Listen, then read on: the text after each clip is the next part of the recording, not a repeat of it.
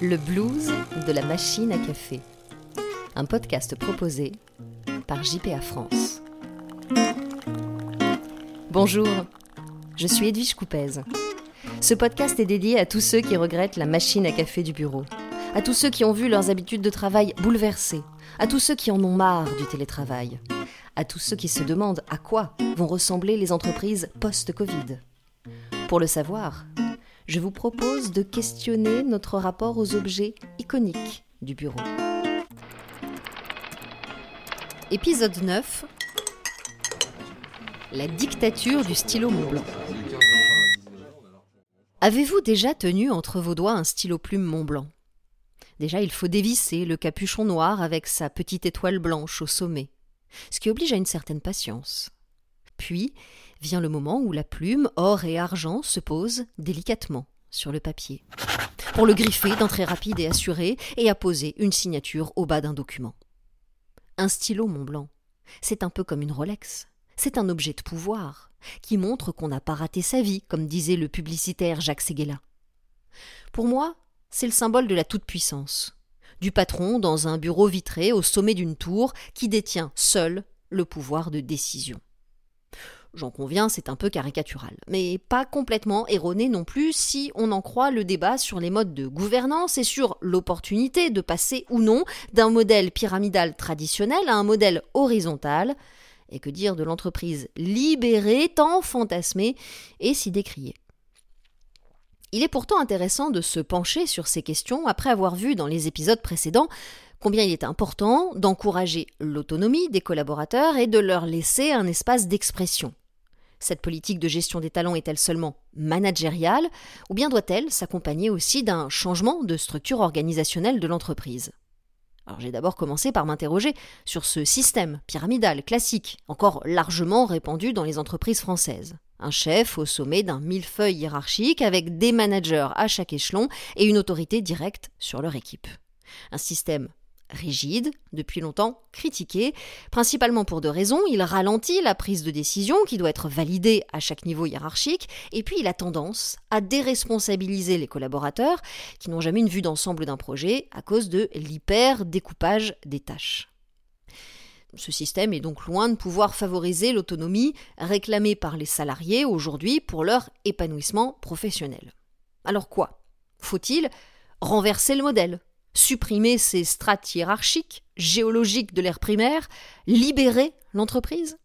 C'est ce que s'est demandé Gaël Châtelain-Berry dans son livre Le bien-être pour les nuls aux éditions First. Et si l'entreprise libérée pouvait être source de bien-être? Alors un petit rappel s'impose.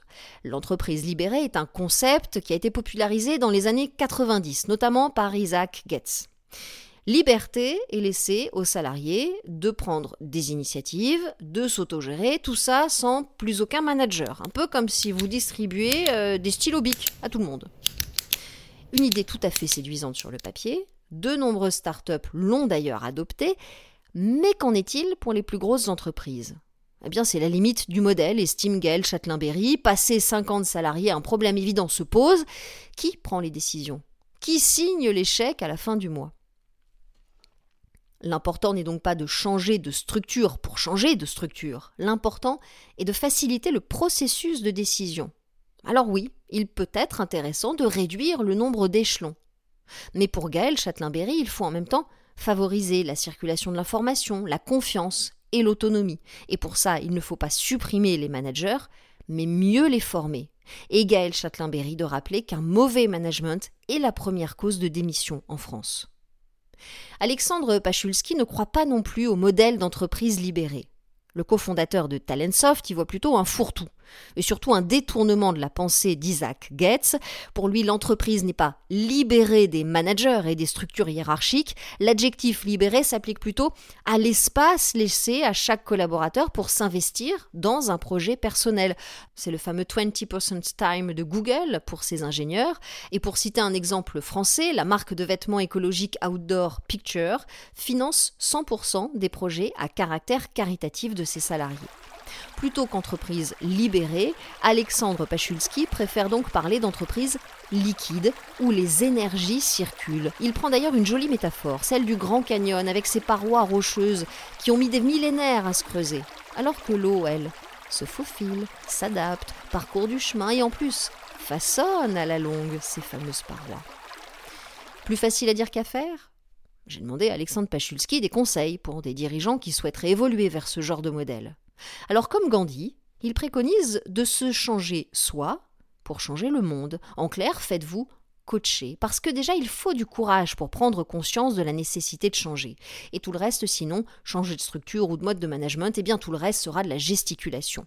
Dans un deuxième temps, appuyez-vous sur les RH pour lancer une consultation en interne et repenser l'organisation du travail au cas par cas. C'est aussi ce que croit Valérie Redon-François, la DRH de Mr. Fly. Le principe de base du changement, selon elle, ce n'est pas de décider de changer. Tu changes parce que quelque chose te met dans une situation d'impasse et t'impose ce changement. Je lui ai demandé si la crise sanitaire avait pu être ce quelque chose. Dans les entreprises qui ont dû licencier, il a parfois fallu effectivement simplifier la structure hiérarchique du fait de la réduction du nombre de managers.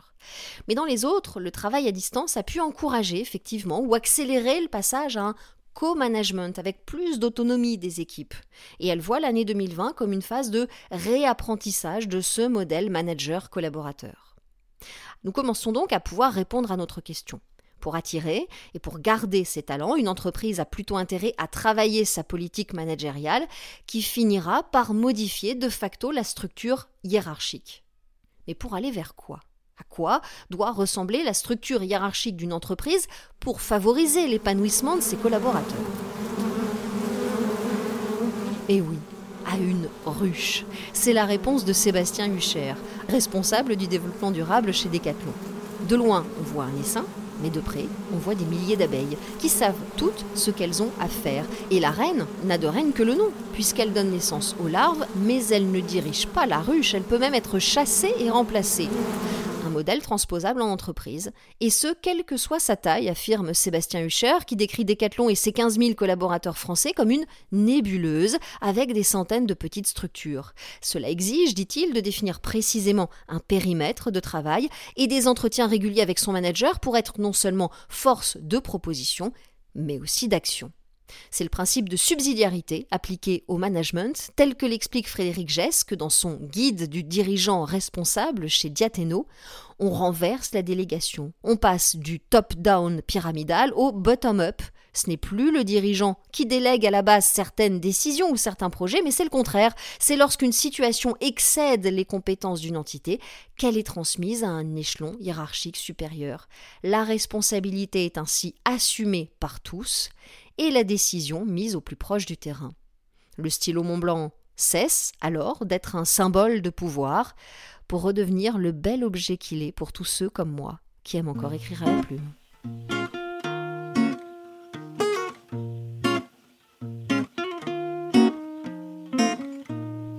Le blues de la machine à café, un podcast proposé par JPA France et réalisé par Edwige Coupez. Si vous avez aimé, parlez-en autour de vous et abonnez-vous pour ne pas rater les prochains épisodes.